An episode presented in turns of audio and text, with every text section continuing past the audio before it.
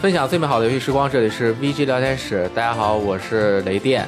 大家好，我是大力。哎，今天我们在一个特殊的环境庆祝一个特殊的时刻，在这炎炎的夏日，我们的公司因为不管是变电器还是什么，反正跟电有关的东西啊，导致我们整个园区都停电了。没错，啊，一直修也修不好。本来啊，周一修不好，周二修，周二又没修好，导致我们今天是周二的下午才能录制这期电台，而且我们还不是在我们自己公司录的，这得多亏了我们的好朋友鸡翅大佬给我们提供了啊独立之光的独特录音室，所以今天如果我们录制出现了任何的问题，就怪他们。我的锅，我的锅，我的工。不仅要来这边录，还要请他们这个帮我们出工，还要请我们吃饭，哎，还不给他们工钱，所以我们请到了两位嘉宾啊，一位是鸡翅大佬，一位是 Able。大家好，我是鸡翅，很久没见，十分想念。好，今天重新来回来录给大家录电台，十分开心。大家好，我是阿博，初次见面，请多关照。阿博是吧？我是不是介绍错了啊？没关系，都可以啊。阿博，你能介绍介绍自己吗？观众朋友不太了解你，我们和你挺熟了，经常一起玩桌游啊，还嗯帮我们做展会啊，对吧？呃，大家好，我其实现在身份是学生，然后经常和到独立之光这边，然后就认识了大家，然后今天有幸被大力请来。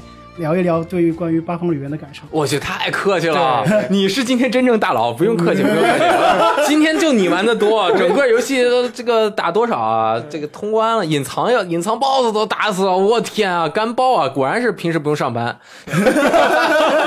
我跟阿波很熟的，我们俩是校友嘛，我们在他们学校读的电信工程嘛，就是说我们的电信工程就是那个把山炸开，然后把网线铺的村村通，所以我们俩很熟的。对对，我要采访你一下。你最喜欢吃什么？呃，川菜吧，我本人是四川人。哦，你喜欢玩什么类型的游戏？呃，RPG、ACT 什么的都比较喜欢了。OK，可以可以。你美式、日式 RPG 有偏好吗？有有，比较偏日式。那就可以了。太对了，可以。今天我们主题是什么？对，今天的主题就是我们一起来请到两位大佬，以及还有这个雷电老师。哎呦，不知道为什么你最近对于 JRPG 的兴趣非常的高涨。我是赖着不走，从鸡翅这米买走迷你 SFC，那我会 玩的都停不下来，天天玩。对，然后我本来一点都不想买今今天是要说的这款游戏，我就玩了迷你 SFC 十六位经典黄金时代的 JRPG 二 D 巅峰时代。加喷你玩完之后，我一想，我靠，这个新时代的十六位 RPG 我一定要玩一下。对，所以说今天我们要聊的就是八方旅人。所以说，哎哎，这个游戏啊，我们一聊起来就会聊的马不停蹄，所以我们暂且这个预计我们会分为上下两部分。第一部分我们会从游戏的画面、音乐和战斗和系统这几个硬指标的一些方面和大家进行聊啊，就有点像评测之类的，大家也会给这个打个分儿。然后第二部分我们会从，而且第一部分是完全没有剧透的，因为我们就是在聊整个游戏的玩法啊等等的嘛。但是如果你觉得八方旅人八个角色都是什么，他们的技能是什么也算剧透的话，那可能就真那个没没没法没法聊了。我们的题目已经剧透了，对不起。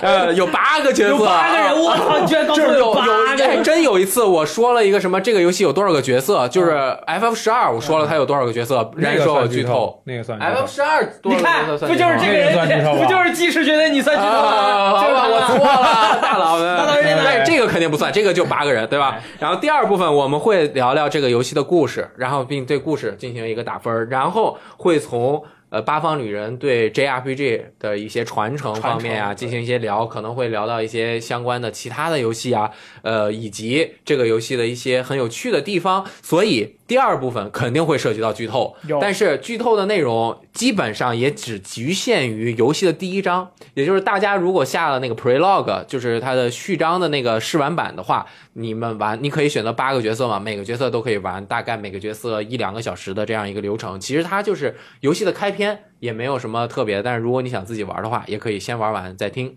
然后呢，我们可能还会说一些整个游戏结构相关的一些东西，包括大家都知道的 RPG 的隐藏要素啊等等的。如果你不太想被提前知道游戏的隐藏要素，也可以不要去去听第二部分。第一部分其实比较适合所有的人，因为这个游戏现在这么火。对吧？又语言有问题，就是雷电老师主持，又有鸡翅，又有阿伯，为什么不听？就我才不听，把我说的都要跳过。题全部都要跳过。Sorry，这个反正就是这游戏这么火，你听听它到底好玩在哪儿，然后你也有和大家能够聊嘛。对如果语言实在不通的话，听听也可以了解一下这个对传统的日式 RPG 在新环境下的做法。对，现代很重要的，对吧？现代化。那我们首先先说画面吧。哎，哇画面我觉得我先说硬指标，我最喜欢。是说 我稿子里面不是写你的，稿子里面都没有你啊。但是咱们不是讨论的时候就说嘛，雷电老师不用夹在稿子里，他随时都有道理，有道理。我先说一下情况啊，我在讨论组里面是这么说的，但是雷电老师没有在下面回 OK？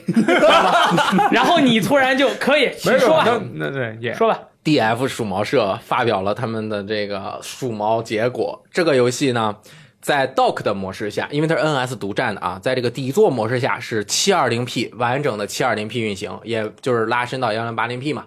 然后在掌机模式下，它的这个 3D 画面是无几几 P，具体没记住，反正没到600，但是它的 UI 是 720P，所以其实你在掌机模式下看文字会更清晰一点。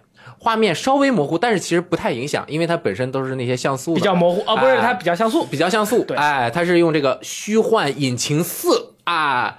这个 DF 当时做这个视频还受到了大家的质疑，他怕很多轻度用户不知道虚幻引擎是什么。啊他说：“看看堡垒之夜引擎做出来的经典 JRPG 是什么？” 被战喷了，说你为什么要用这个呢？啊，啊反正虚幻引擎四，他用虚幻引擎四的呃引擎最先进的引擎技术吧，做了一个叫什么 HD 二 D 还是二 D 是 HD HD 二 D，啊，这是他们自己起的一个啊，但是反正如果不说这个的话，大家首先观感看上去是不是特别像十六位经典像素游戏的那种感觉，对吧？分辨率一要达到呃最高不能超过四百 P，一般是二四零分辨率是吧？对，然后它就是很多点，它怎么能够达到的这个啊？仔细研究了一下，它首先它是3 D 的建模，然后把材质啊都贴上去，同时它贴的是这个方法，我不太懂，不是做游戏的，但是以前经典像素 RPG 的画面，它是用很多个那个素材包，就是一个小块儿，然后它重复的贴进一个块儿，而不是每一个点都按点去做这个图，那样的容量就太大了。像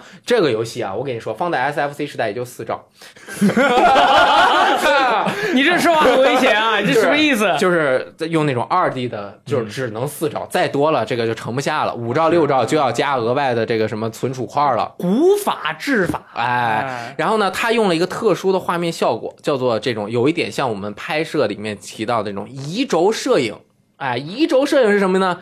啊，我仔细的学习了一下啊，移轴摄影是因为我们平时拍一个东西它很大，如果我们在拍这个东西的时候，我们就要移动我们的摄像机才能把它拍全。如果我们动的很广角，边上呢你就会看到畸变。所以你看到一个大楼呢，大楼不是方方正正的像一个小方盒子立在你前面，你看到的就是透视关系啊，是一个正方的，它四个边的这个长度啊都是平行的等底的。但是一般我们看到的大楼都是上面窄下面宽，为了移轴是什么呢？就是我们让上面不窄，就是把这个轴啊，通过往上移动的这样一个这个一个呃这个，反正具体术语我也不懂啊，就是移轴一移呢，它整个的这个大楼的畸变就没了，畸变没了，就感觉像把一个更小的东西放在你眼前，这样子就拍摄出了微缩景观的感觉。所以用移轴的画面效果，在这个里面就更让它的这种三 D 的很卡通的、很可爱的这种东西啊，显得更像一个一个的小盆景。展现在每一个人的面前啊，你看到的就特别的可爱。可以解释的怎么样？就是我现在有个问题问两位啊，这个鸡翅大佬是这个高中的电台这个主持人，然后阿伯是这个小学的这个优秀主持人。那你们刚才雷电老师对于这个八方旅人画面的这个这个描述呢，你们觉得是什么样的感觉呢？呃，其实我觉得雷电老师虽然他说的技术不明觉厉，嗯但是他还是把八方旅人给大家带来的感觉给说了出来，就是怀旧的感觉，把大家大家带回了十六位机当时的画面的感觉。但是其实他用了很多高科技的东西。之所以他为什么要用虚虚幻四呢？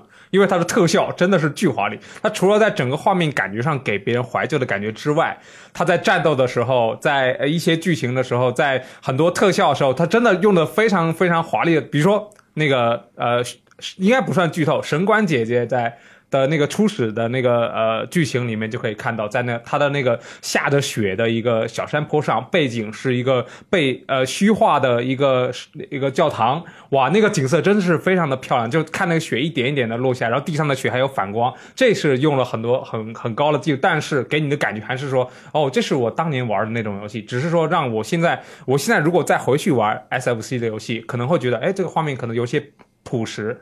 但是我玩八方旅人的时候，就是哇，这是可能是我当年的感觉，但这画面完全可以接受，太漂亮了。包括走过沙滩的时候，那个水面沙子的反光，哇，战斗时候那些特效，刀光剑影，然后敌人破坏，呃，被被击败时候那个破碎的感觉，那个呃，感觉砍完了以后那个魂儿没了，哇，突然就是没了对对那种感觉真的真的很漂亮。所以就不知道他，就从一般玩家的角度来说，不知道他用什么技术，但是他很好的把这个 H H D 二 D 它号称的这个画面给很好的做了出来，一个怀旧而美丽的世界。啊，那但是我们在直播的时候，其实有一些呃可能不太懂的朋友，他会直接说啊，这个游戏的画面好差。你们对于这样的这个评论，你会你们是什么样的一种感受呢？其实我觉得这个游戏的画面并不差，我觉得可以把它看成两个部分，一个是人物的贴图，它人物都是以以前古法执法的像素点阵。其实这个如果你是经典的 JRPG 玩家的话，你会觉得它其实做的很好，就是它点阵稍微变一下，你会明显的感觉到这个人从原来正常的站着变成了哭或者是笑，你你自己会脑补出很很精彩的一些情节，然后它的背景以及呃一些特效，就像刚刚两位说的，它用 HDR T 方法做出来之后会很漂亮，就好比刚刚技师说的，在海滩的时候，你人物虽然是二 D 的走过去，但是那个光影照在你的身上，你会感觉你确实沐浴在阳光之下，而且较远的地方那个阳光一束一束就丁达尔效效应那种，你可以看到一束阳光照下来，在海面上的波光粼粼，以及远方海天相接的地方。那个光线变得虚化，就真的是非常的漂亮。嗯，如果你真的玩的话，你会觉得这个游戏真的是非常的漂亮。对，其实在这个位置，其实在这个地方，我是每我每次在直播的时候，我都想跟大家说，其实是不一样的。因为有些朋友可能他第一次接触的就是那种三 D 的那种游戏画面，可能对于那样的游戏画面，他们拿来跟我们这个八方旅人比，其实是呃不能说完全不能拿来相比，但其实是完全不同的方向。所以说，当时我看到八方旅人这个游戏的时候，我第一次看到它的宣传动画的时候，我就说用现代的技术制作出了一款经典的像素 RPG。日式像素 RPG 的这种感觉，这种这种想法，这种制作出来的这种游戏画面，真是给人一种点子很酷，同时你做出来真的很好看，很好看的那种感觉。其实举一个例子，就是它的这个限定版为什么忽然就打动了我？我本来没有想买嘛，我看他们发了一个限定版视频，是因为它那个限定版是一本书，打开之后就是用纸折成的一个一个场景对每个角色起起始的一个很重要的场景。是它立起来之后呢，就正好也是游戏建模的一个方法，就是它场景是有建模的，然后在上面贴那种回溯到十六位的时候那种材质，贴出来之后，你这样一看，其实刚刚说到移轴，它就相当于一个一个的盆景在游戏中全都实现出来了。那为什么虚幻引擎在这里达到了一个它的效果呢？就是因为。你你模型做出来不行，你要是怎么让这个模型觉得它真的就像一个小盆景一样，你就要用最先进的虚幻技术，让它的光影实现，让它这个水，你看它里面水流都是，对它其实水是有那个实际的那种流动的材质，然后反光，整体的那个阳光会照过来，然后在这些材质上面，它是用真实反光去做的。对然后呢，它角色的所有的影子都是真实影子，会在所有的建模上面投射，而不是像其他那个三 D 效果不太好的，就是角色下面有个小黑块儿。然后呢，整体的那个光照效果又特别的好，就是说什么呢？我感觉就是为我后来忽然感觉二 D HD 是什么？HD 二 D 是什么意思？用 HD 的画面。把当年二 D 的印象做成了一个盆景或者是玩具的东西摆在你面前，让你去赏玩。很酷，真的很酷。就是这样的感觉啊，像就像我们已经到现代了，回顾原来的二 D 游戏，有一种方法就是纯怀怀旧，我就玩以前的二 D 游戏，玩的都是原汁原味的。但是很多人就是他通过这样的一个像时间和空间的一个隧道一样，用最新的这种技术去观摩原来的二 D 画面，就产生了这种。窥视盆景的这种效果，所以就特别好。而且你像它里面那个旗子呀什么的，都是有自己实际的物理运算的，啊，这个你都仔细的观察过了。啊，DF 社告诉我的，然后我一看，真是这么回事儿。我就说嘛，虽然雷电老师玩游戏的时候直播的时候，人家都说了你在看什么，你在一个场景里面不动，你在看什么？哦，原来是这个呃，我呃，不过哪怕是像旗子这么小的东西，你确实确实也有在观察，还是蛮令人惊讶的。然后除此之外，八方旅人的很多呃很多朋友在玩的时候，他会说这个游戏的音乐特别棒，哎呦，给他们这个留下了深刻的印象。就是那个可能你有时候你这个游戏玩过之后啊，你就光去听那个曲子，你这个人现场就跪下了。你可能你走在路上，突然一个人跪在地上，说明他就是在听《八方旅人 》的 OST。哎，你们说我说的对不对啊？哎，是我现在每天上班就在一直在轮回八方旅人的音那个背景音乐。确实，八方旅人的音乐很多，而且它不同的人物、不同的场景都是有不同的 BGM，而且每一首 BGM 它所用的乐器以及风格都不太一样。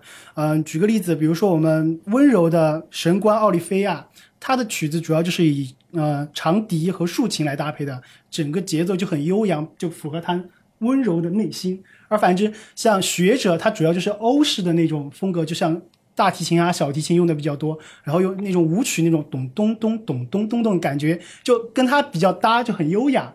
对，厉害！是那那剑士的呢？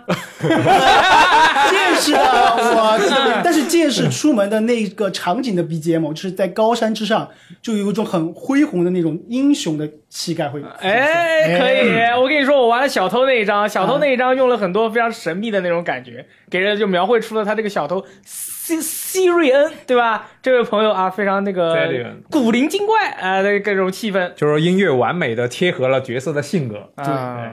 哦，原来是这样！你要不说，我还真都没有注意到，其实每个人的 BGM 和使用的那个乐器都不一样。但乐器不一样，我还还真没有对太留意。但但音乐的感觉完全不一样，这个是可以听出来的。嗯，我觉得他的音乐很悠扬，就是没有特别的说我想要表达我自己对音乐的理解，我做一个特别牛掰的风格。S A 耶耶啊，就是 打着打着突然唱起歌了，是吧？他对整体的这个烘托达到非常默契的那种支撑和鼓励作用，而就是不好的背景音乐才是你一听忽然就跳出来一个音乐，对他他潜移默化的做到这点，而且真的就是很动听。嗯他这做到这，而且我感觉重复度也不是很高，因为你八个人嘛，每个人都有自己的主题和旋律的话，还挺棒的。其实就像举个，虽然这个我们还没有看到他那个做背景音乐的一个幕后花絮或者视频或者采访出来，该有了。但是你像我们之前玩的那个底特律，他三个角色就是找三个不同的配乐师去配哦，是吗？啊。底特律有配乐啊。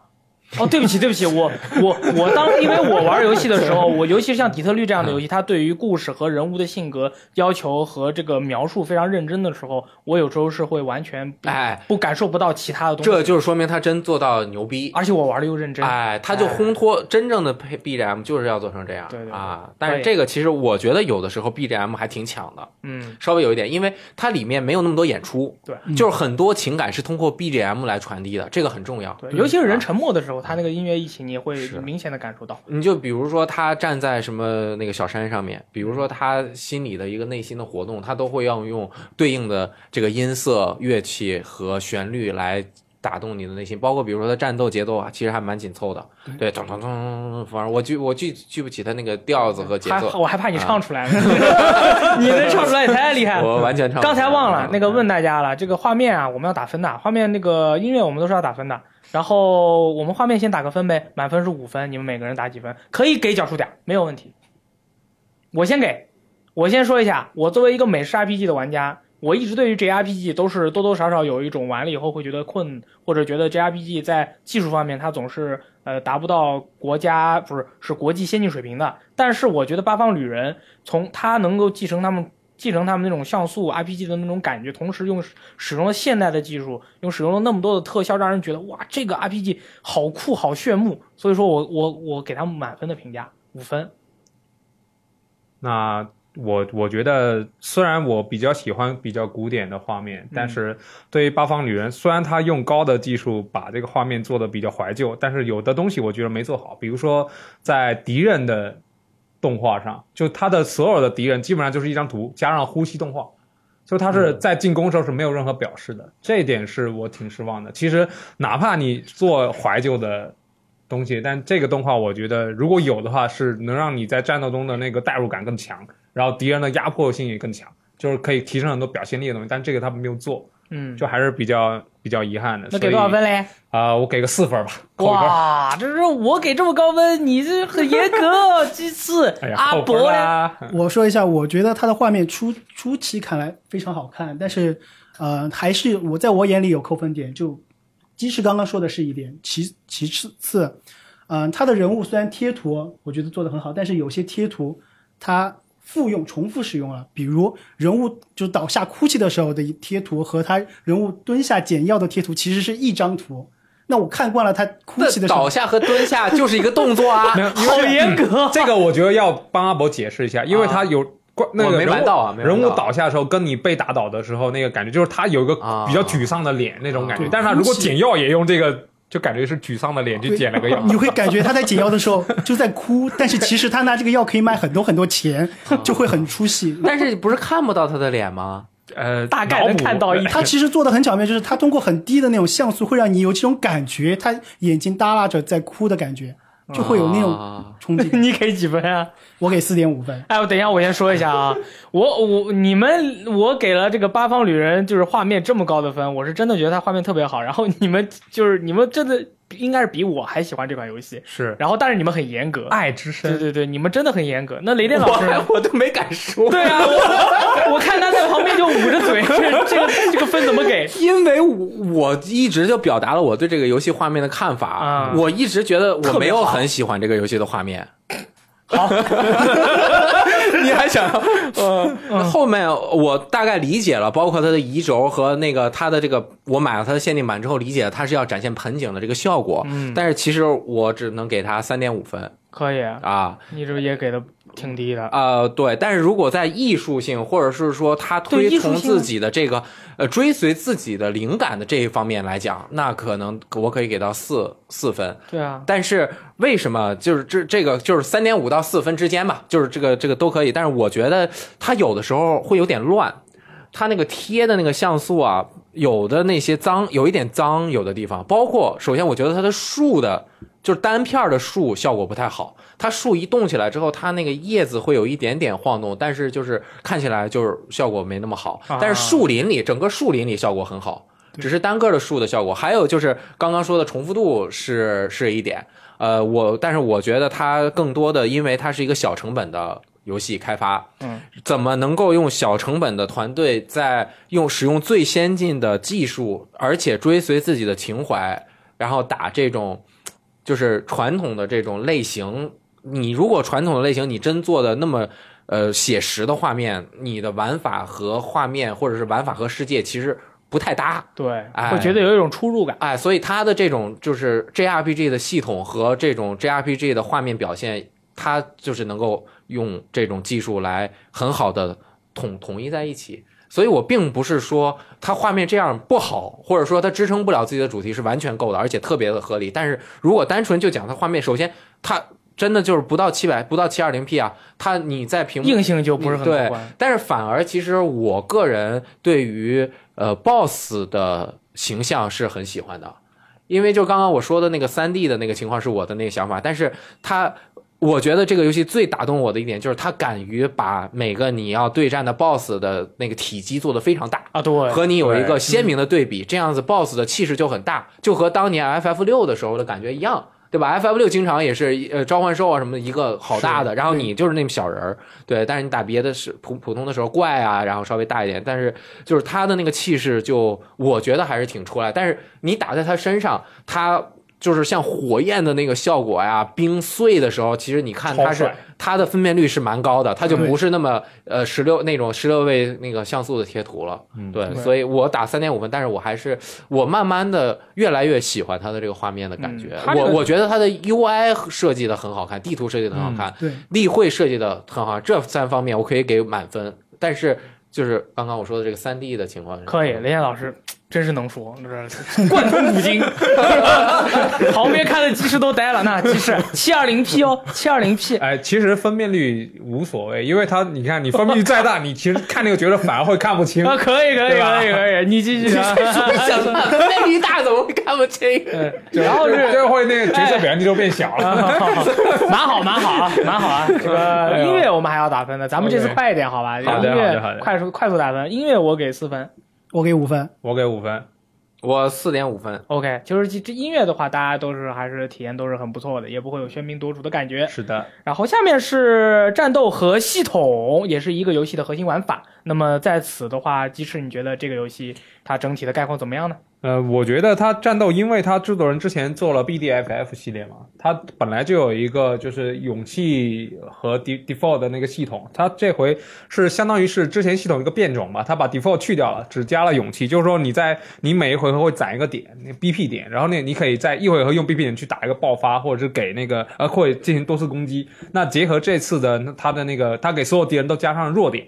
就弱点有，比如说剑、刀、弓什么火、冰什么的，就你你把别人的弱点呃打到相对的呃一定次数之后，敌人会 break，就是会呃进入个破防状态，破防状态敌人无法攻击，并且他受到伤害会变大，所以这是本次战术系统的一个核心点，就是如何找出敌人的弱点，然后打出 break，然后在他 break 的期间给他以最大的伤害。嗯，那所以它里面有两个嗯很重要的那个卡的点，第一个就是每一个角色固定的每一回合回复一点 BP 点，是第二个就是所有被这个打入 break 状态的敌人都只有一回合的眩晕眩晕状态，眩晕状态中你造成的伤害更大。是然后在，但是它唯一多的就是，如果你是这一回合首个第一个角色你就把他打晕了，那他这一回合他首先他不能行动了，是然后你剩下的三个角色还可以在这一回合中给他造成额外的伤害。对那就是如果你是我这一回合四个人狂打，他就四点嘛，每个人比如说打他一点护甲，那这一回合结束了，他也进入眩晕状态，你就只能再输出四次。但是如果你是呃那个这一回合的第一位角色就把打打坏，其实是可以输出七次。对对啊，这个是一个很重要的点，而且你要怎么把自己的 BP 每一回合涨留一点 BP，能够在你输出的时候有最多的 BP，那就是像我刚刚说的，如果你有可能就留到你最后那一个，每个人都是四到五点 BP，只都在那儿攒着，先不要就不要在前面用 BP 去干掉他的那个大部分的那个护甲，而是最后我就用一个人嘣儿轻轻打他一下，后面七个人全都可以火力全开。这样子就是七七四十九，打到四十九次，哇，你看李燕老师每次在 做在说战斗系统的时候，感觉都在做数学题。啊！你一共有四个人，每个人给打一次，每个人有五点 BP，四五二十，对。还能回合一点啊，还能回合二十四，对，叫什么四哎乘以五刮胡加四，而且而且它的那个加 buff 的那个系统也很单纯，就就它不会说，比如加工可以叠个七八层，没有，它加工就是这样，你加一次攻是加攻击力的 buff 加上持续两两回合或三回合，那你再加一次，它只会在持续回合数上给你加强，不会说让你攻击更强。啊所以这样的话，你的你的战略基本上就是找到弱点属性，然后攒 BP 打出 break 爆发啊、加加 debuff 啊、加加 buff 或给 boss 加 debuff，然后打一波爆发，然后再去轮回这个状态。所以它的整个战斗在后期的时候，虽然它的 boss 会比如说会做做一些行动，比如说招一些小怪啊、来守护它的弱点，就小怪存在的时候你没法打弱点，或者说它改变它的弱点，但是它的战斗模式还是比较统一的，就是说你从头到尾这个策略都是基本上是一致的，所以它就是在爽快的时候又会有一些比较公式的感觉。我不知道阿伯玩应该比我深，你觉得这个战斗系统你是你什么看法？我觉得前半段体验跟大家都一样嘛，就是你会有一个节奏感，我先攒一攒，然后我把它晕掉之后再打波爆发。但是同时敌人的时候，他会告诉你这段时间哦，我开始强化了。这个时候，如果你把他的敌人 break 掉的话，你可以躲开这一呃敌人的一个强力攻击，这也是你需要考虑在策略里面的。所以你思考起来的时候，其实特别的有趣。而且除了战斗这一方面以外，嗯、这一次的呃游戏里面会有很多的职业。首先，我们八个角色就是八个不同的职业，每个职业都会有自己的特色。除此之外，还其实游戏里还藏有四个隐藏的职职业，并且你每个角色除了自己的职业以外，你还可以装备一个战斗职业，也就是说，你一个人可以同时有两个职业。在整个游戏的过程中，首先你最开始是一个人，你在找找其他八个、其他七个同伴的时候，你的职业、你的体验是不断增加的。哎，我今天又收了个盗贼，那盗贼有盗贼的玩法；我又收了个学者，学者有学者的玩法。当你玩的比较，哎，感觉好像就八个职业没什么太大有趣的时候，你会发现，哎，你可以找到一个副职业。这个时候，你从原来的八个职业，相当于每个人可以装两个职业，就乘以二，你的乐趣又增加了。然后你当你觉得好像乐趣就到这的时候，你会发现，其实游戏里面还藏有四个隐藏职业。当你找到隐藏职业之后，哇，你发现能组合的、能匹配的又更加多了，就一个台阶是不断增长的过程。其实我觉得这一点做得非常棒。那也就是说，像这样的一个战斗和系统的话，在玩家觉得厌烦之前，他基本上已经你已经基本上完成了全程的游戏体验了。对，呃，其实不太会觉得厌烦，因为你你首先他的每个人物的角那个职业是固定的，他又可以加一个另外的职业跟职业之间的组合，就主动的技能是附在他的职业本身。比如说我是剑士，我只能用剑士的技能；我装了一个盗贼，我可以用剑士和盗贼的技能。但我我我把盗贼换掉，换成另一个，其实让不同的技能，比如说呃，举个例子，后面我在开始我觉得商人的技能其实没有那么强，但是当我拿到符文大师隐藏职业的时候，他有一个技能能让我给自己作用的技能全体化。我靠，商人有一招是厉害了。有一招是物免，嗯，然后给全体物免，我打一波我攒三个 BP，那那你不无敌了吗？全程四个物免，打物理系的 BOSS 用这招基本上就是碾压。哎，那这样的话，我又有疑问了。对那你像这样一搞的话，游戏没有难度了，不好玩了。呃，当然，好玩但但是你在那个那个之前，你需要比如说攒到那么多回合，你、嗯你首先你要撑得过去，另一个就是如果你要这样用的话，你你势必要牺牲一个输出角色，啊、而且如果那 BOSS 还会比如招小怪，小小怪会魔法攻击。对你还是需要有其他的策略，那就是其实还是个方式，其实就是考虑的还是玩家那个职业的搭配和队伍的搭配。只是说他这样的做法是给你提供更多的可能性，让你去探寻。嗯就像之前那个，如果比如说很多玩家喜欢，包括阿伯那天跟我说，他说他给他的那个学者萨拉呃塞拉斯装了那个魔法师，好故事魔法书爆表，但是学者这个职业和魔法师这个职业，他的大招都不是输出技能，对所以你只能用到基础技能去打伤害。但是比如说我把符文大师给塞拉斯装，呃塞拉斯装，那他的大招是呃直接放六种属性六次攻击，就如果每次攻击可以打三万的话，三六就一回合我可以打十八万伤害。我靠，你们这 林燕老师这 你我怎么敢说还我暂时听不懂，因为我还没有玩到。这说什么呢？对反正意思就是，其实不同的呃玩家他可能组合不一样，然后你的取舍也不一样。但如果比如说我刚才给特雷莎装了这个符文大师，那我可能我我的那个那个塞拉斯他是装不了这个符文大师，所以你就不能两种比较强的那个战法放在一起用。哦怎么样用还是要看你自己取舍的。啊其实我觉得它的配合特别的自由，是，但是像我老古董，我就必须得是哎一个战士，一个魔法师、一个盗贼，一个魔法师，一个牧师。如果你不让我这么配，难受。我就难受。所以我八个人收齐了，我就马上的，我八个人收的顺序是我不小心，反正就按照自己的一个顺序在地图上收的吧。收齐完之后，马上转成我现在这个阵型，让做这几个角色就马上二十级了，其他的人都是七级，就是剩下的冷板凳角色以后啊也上不了。呃，暂时除非呃我我还没有想过启用他们。啊这个确实是因为平衡性的问题，这种本来就不是很好调，就势必有的角色会强，有的角色会弱。我我我觉得应该。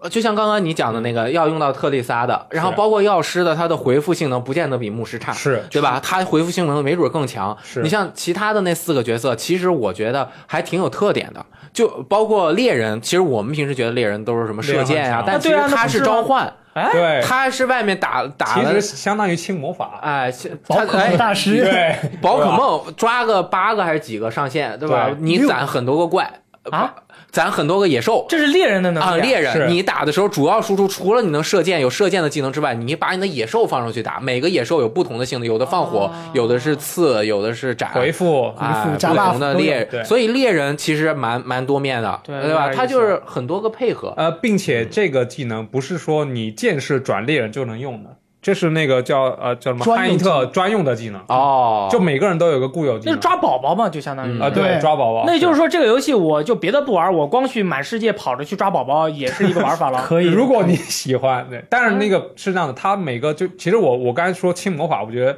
呃比较像 F F 八的那种感觉，就是你它是有次数的，啊。比如说你你我我抓到一个阿伯用两次，不是阿伯跑了，原来是这样。啊就不能再用了，放生了。要再抓，知道吧？嗯。所以除了刚刚说的战斗之外，它其实整个游戏的流程是建立在八个角色的八个性格，他们八个性格的故事的展开是和他们每个人性格的特殊的技能是有关系的。对，是。啊，举个例子，盗贼那就是全程是去偷。然后我们的这个牧师叫什么神官，就是引导别人，对吧？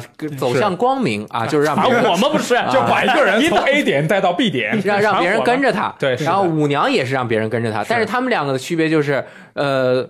神官能跟，那就是你的级别到了，他就能跟你，对。就不是按百分比。但是舞娘好像是按百分比的。对，哎，这个因为它一共有基本上可以划分为四大类技能，是。对，对，第一大类偷东西，如果你偷不偷就是有几率的，你不偷，你可以用特瑞莎的那个商人去购买。买对。哎，你看这个从别人身上获取物品有两种方法，但是又有区别，有的物品，比如说我有一个就是呃鱼叉，嗯，这个鱼叉是我老头子留下的哦，不卖，啊但品那就只能能用来偷啊，对，但就有的东西，比如你偷，发现成功率一直是百分之嗯零，只能买。啊，所以你八个人嘛，也有机会。你看，然后刚刚说的引导别人，就是让别人跟着你，有这两个，对吧？然后你让别人跟着你，呃，然后呃挑衅啊，猎人和战士都可以挑衅，剑士就是说，来跟我比一波，对，嗯然后输了的时候，输了就输了。嗯，那而呃这个呃，就是这种成功率，它在每一个镇子上是关系到你的名声。如果你失败五次以上，对你的你你就不能再对这村子里的任何人使用你的特殊技能了，对你就要去酒馆里花钱去洗白你的名声。哦啊，然后所以就是你也可以选择，比如说我要挑战这个人，我就让战士去挑战，战士输了，这是光明正大的决斗，不会影响你的名声。但是猎人的行动方式是什么？让他的怪物去挑衅他去袭击，啊，这个如果你输了，啊，你就有问题了，所以就会降低。哦，是这样啊，是这样。但是呢，猎人的这个呢，他就呃也有缺点，就是他不能用自己的攻击技能了，他就只能用猎这个物宝宝的，哎去挑衅。然后还有一个 就是第四个是什么来着？呃，打听或者是哎收集情报，啊，打听和收集情报。哦。呃，你像我们学者是什么道听途说小柯南。就是名侦探柯南了。啊，调查。他这个就是百分比，对。啊，但是药师的调查就是他细心观察，询对吧？这个《本草纲目》的这个哦，我知道，就看到一个草舔一舔。啊，对对，他看别人药师去去问问人不是问啊。但但比如说你等级不高，人家不理你，对。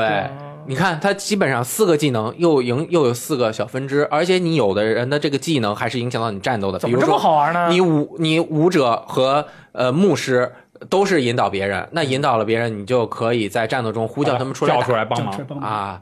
然后比如说盗贼偷啊，就是可以偷东西。然后 Teresa 是商人呢，就是在游戏里偷钱嗯啊。你偷东西和偷钱啊，不是是叫偷钱是偷钱，是战斗中偷钱基金，基金基金对，那你的这个百分比和你的等级有关系。如果你百分比不够，你还可以花 BP 点一次集点气，然后偷的几率就更高，打的敌人快死了，几率也高。那也就是说，如果我收集了所有的人，然后我进了一个城，我看到一个人，就任何一个人，嗯我首先先跟他聊天，对。了解他知道什么东西，是。然后再观察他，对。看看他是什么样的人，啊。然后看他口袋里有什么东西，偷他的我要东西偷，偷完或者买。如果他挡着路了，你还要再去挑战他，挡着路了，我说你跟我走呗，然后再要不然可以。跟你走，他如果不跟你走，我就挑战他对，我挑战失败了，我在想别的办法。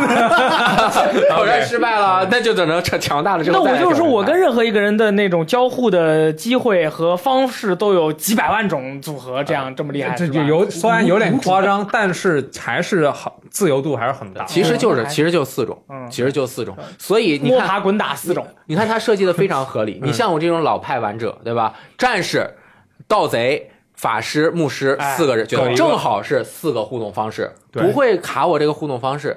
哎，这样子我练上去之后，就我基本上要互动的都互动到，而且它互动是影响到它的支线的。嗯，它的主线是明确的告诉你在哪里，但是所有的支线任务没有一个是给你标出了去哪儿。是，他就给你说几句话，然后你在你的那个 journal 呃日志里面日志它是有每一个城市的一些支线任务，然后你切到，然后你看它支线任务也是只有简单的描述，啊。就有的就很基本上都是要用到你的一些人物的技能，对。就是你要去引导他，比如说，哎，我要去一个地方，我实在去不了，我路上有好多人啊，这你很明显，你一看就要引导他过去。对。但是有的还有比如说啊，这个一个女生，她边上这个人她一直在骚扰我，然后你就过去把她打死。哦啊，就打晕打打晕。对对啊打晕。就是就是他是和你的就是这样是什么呀？这才是真正的扮演。嗯对吧？你每一个角色的这个 whole package，哎呀，评价这么高，这个这个完成度非常的高，每一个角色，他不仅战斗中体现了他是一个什么样的职业，他行行为生活中也体现了他的一个职业，再加上他的故事，这样子他每一个角色的这种感觉就很好。我有个问题丰富，为什么？我请问鸡师大佬，为什么这个游戏要叫做奥科托帕氏呢？这个其实我之前玩的日文版没反应，后来有一天我打开那个卡带，发现有八个人的插图，哎，然后他们的那个人英文的名字的第一个字母加起来刚好是、哦奥克托帕斯。对。哦，叫什么？你看这嗯，奥利贝克奥、塞拉斯 C、C 特雷莎 T、奥菲利亚 O、普利。Primrose 普利莫诺兹，大玫瑰，穆罗德。P 啊，阿芬 A、特里昂 T、汉伊忒 Hanet Hanet H 啊，真的真的是嗯 Octopus、对那所以说我们的中文翻译应该不是四个字，我们应该翻译成八个字。八仙过海。八八方方缕缕人人，妙，这个真是不仔细观察不知道啊！你们生活中处处都要细心啊！很可惜有两个 O，他们两个能结婚吗？我惊。那么这个战斗系统的话，大家给几分呢？我先打，你先打，我给五分。你给五分。这个你觉得啊，就战斗和系统，战斗和系统非常非常的好，而且在大家都其对日式游戏，就尤其是日式 RPG，、嗯就做了这么多年，有一个刻板的印象，就是总觉得它会很死板，牵着你的鼻子走。但是其实你看它的整个地图是。开放的一个地图，你想去哪儿就去哪儿，顶多是把你揍死 啊！还是让你去不了？对你去了，你你也没有办法和别人互动，都是失败。但是你给了你这样的选择，完成任务的方式也给了你选择，还有各种各样的支线任务，以及你的战斗方法都非常的呃自在。就是战斗系统嘛，我多说一点，就是我觉得这个游戏的数值是非常让我满意的。嗯，虽然我不是一个数学天才，数学高考只得了四十九分，四十九分啊，四十九分，满分多少？一百五十分，一百五啊！你们考多少？表情这么嚣张？但是我我们当年，我我们当年是非典那一届数学题出 C 了，好像是题跑了啊，那就不说了，反正那就是就是不。要把这种事情归咎于 归咎于历史问题就是平时如果你考一百二，那次你最多考八十分是吗啊，所以我那次又失失那个失失败了，所以考了四十九，无所谓。啊但是我觉得它的数值它是在什么地方？就是我打多少，我有明确的预期，就是我大概能算出来。比如说我们刚刚在聊天的时候，我打那只狼。我就感觉到，因为他越打越强，然后他的护盾数字越来越高，而且最后还会暴怒。如而且我的人物的资源有限，比如说如果我的蓝吃那个花完了，我要吃吃药，当然这个游戏是鼓励吃药的，我不停的吃药其实也是耗费你的行动点数嘛。但是我就希望能够在什么时候我要把它干掉，我一调查他三万五千点血，我用法师 analyze，那我就觉得我这一次爆发能够爆发掉他多少血，然后呢，我就要计算他我。呃，这个我攒多少个点儿，然后爆发是一个什么样的一个大概的姿态，然后我一打打三千，打三千，两个三千，怎么怎么样，最后加起来每一回合干掉他一万多血，结果真的就三轮把他打死了。当然，这个是建立在我第一次打了十轮被他揍死，还吃了一堆药的基础下。但是他这样一看，你明确的能够用你的计算，然后大概的计算，你肯定不用计算得小学数学没有白学呀。啊，就是你就大概分几块就可以了。对对对，你就很踏实，并且我能打到五百，我差不多就是打，而且这里面使用一些技能，就比如说给它加工加防是没有什么百分比可以看的，对吧？基本上是成功的看，不到。是就是基本上不会失败吧，肯定成功。肯定成功，对所以就是特别的踏实，而且就是其他的游戏不太喜欢吃药。嗯，大部分的游戏是不太鼓励吃药的，但是这个游戏就是科爆，吃药是一个非常重要的手段。对，对，你的资源就是要合理的分配。哦这个游戏的资源非常的丰富，所以它在战斗系统方面是非常的自由的呵，啊。也可以还行。嗯那个知识大佬嘞，我应该给个四点五吧因为就刚才雷电大佬说的，战斗变化确实很多，他后面 BOSS 也做了很多设计，比如说他会改变弱点，包括招小弟来来就是守护他弱点。其实你在后面战斗还是可以打出来的，就每次体验还是很丰富的。那 BOSS 的那个，比如说突然有一回，他说他爪子上聚集了力力量，那肯定如果这回你不 break 他，那你就基本上你你就被他 break 了，对。对，所以就是还是有很多变化。这方面我觉得我的感觉是很好的，但是因为他想要怀旧的感觉，嗯所以他这回用了踩地雷的方式，啊，啊，并且这个踩地雷呢，在你没有收到学者拿到那个我第一个选的就是学者预敌率减半的时候，嗯我觉得几率稍稍有点高。就在你去调查迷宫的时候，一直踩地雷，这个体验就是很破碎，并且这个迷宫有时候它其实很多条路，我走到岔路间，砰又一次敌，我还走，哎，我刚才我要往哪走？我要往哪里去？对对对，你忘了是吧？对对对对对对就老年人有时候会这样，对，嗯就就他踩地的这个体验有点儿就是中断了我这个这个，所以感觉我这是一个扣分项。你就觉得是在一个比较现代的一个游戏了，它还依然采用了踩地雷的这种御敌方式，你觉得是不能接受的，是吗？是是，呃，它的那个踩地雷不是有一个机制吗？就是你看它右下角的那个小红色是那如果你慢慢走的话，它是一直白的。这也是我要吐槽的，就是我是先说完它这个啊是什么意思啊？啊就是呃是白色的，所以你遇敌几率很低。但是我们都知道御敌它是一个有一个阈值的，就是你什么时候涨涨涨达到满了，你你的御敌几率就基本上接近百分之百。下一你最后脚就必中你早晚会遇到一次敌，但是是就是你一直是白的嘛，然后就是你御敌几率就是你慢慢走，反而御敌几率很很高，你稍微一跑它就变红了。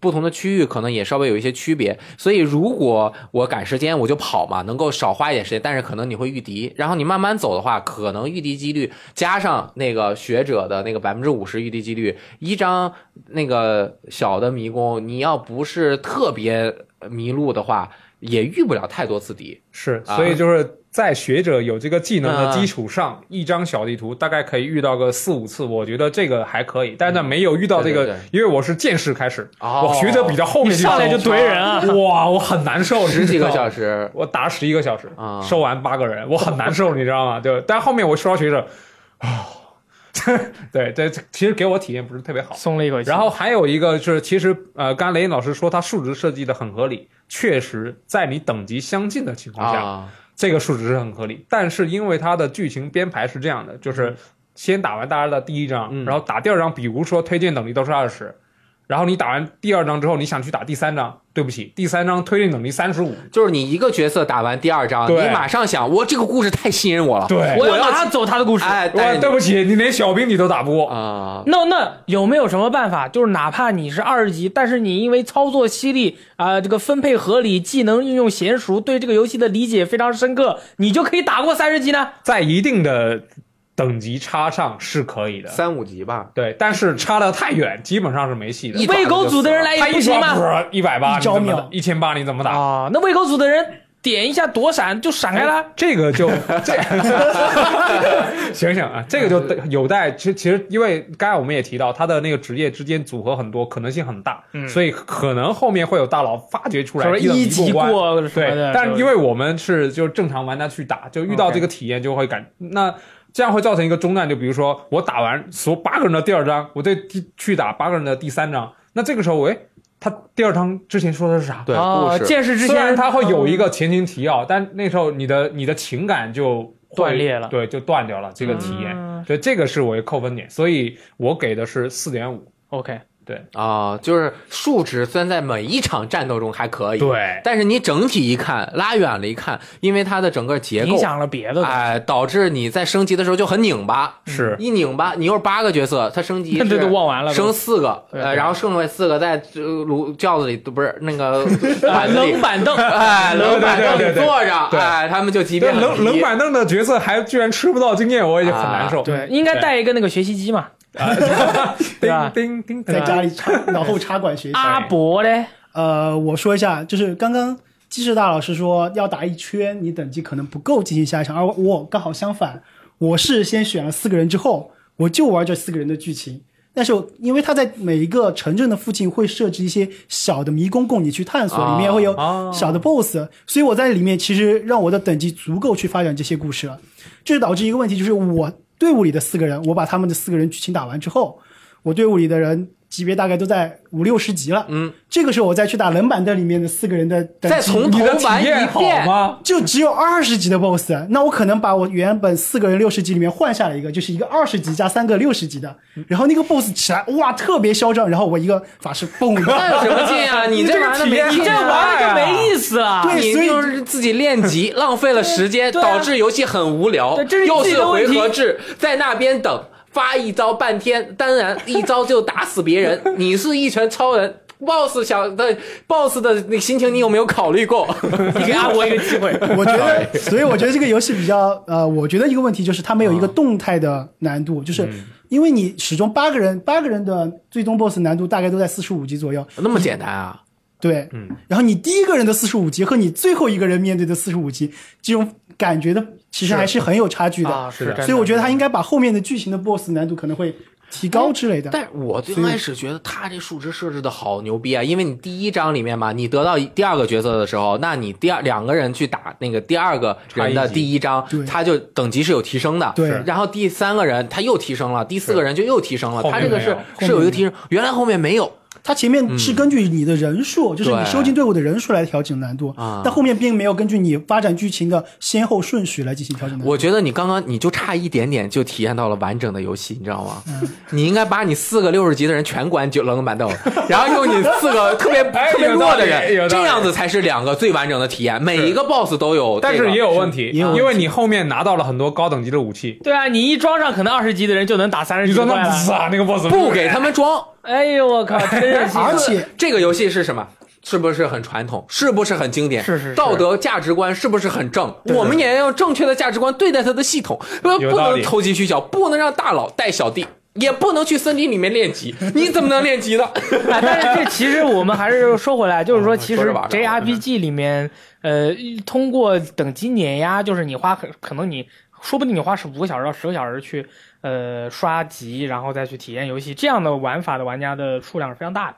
可以说是很多，基本上玩 JRPG 类型的玩家都会多多少少在你的人生之路上遇到这几这么几个作品，因为忍不住想去这么做。这是 JRPG 另一个乐趣，就角色的成长，这是这另一个乐趣，可以可以。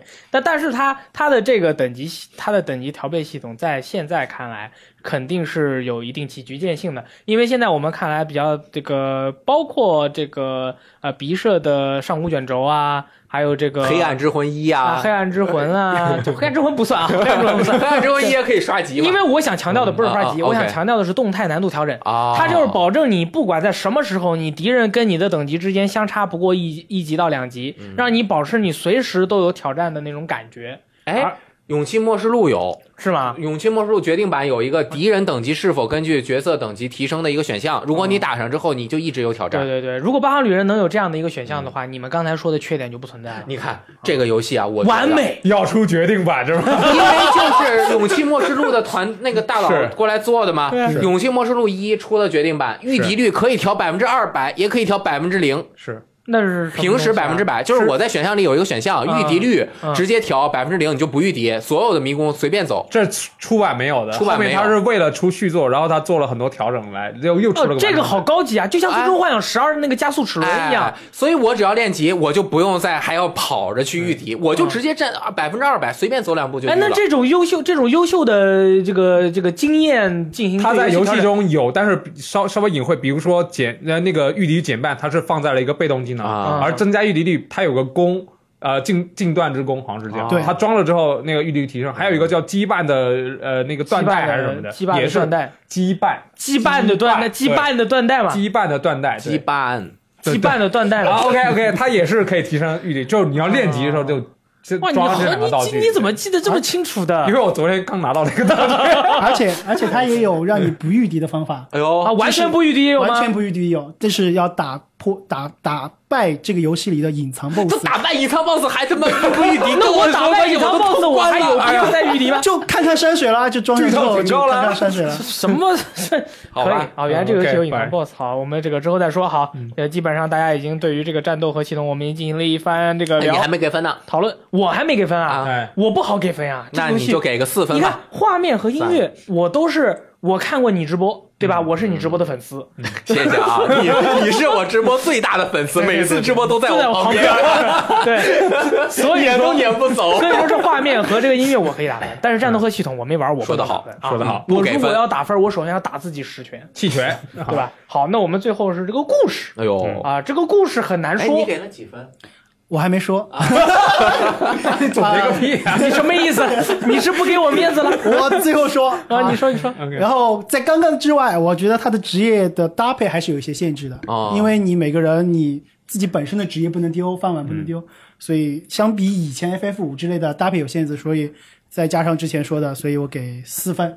哎呦，真的很严格。看来是因为我玩的不够后面。对对，可能就是说一开始很多游戏都是这样，你上来玩，包括什么金宇啊，或者是呃那个呃 哎呦 Darksiders 啊这些游戏，再加一百块，就是你玩的时候，这些游戏你玩的时候，就你一玩，你一开始的时候觉得哎还蛮不错的，但是玩着玩着玩着，到后面的话，它多多少少都会有很多的缺点出现，这个是无法避免的。所以说，你看像强如《八方旅者七二零 P》这样的游戏，对吧？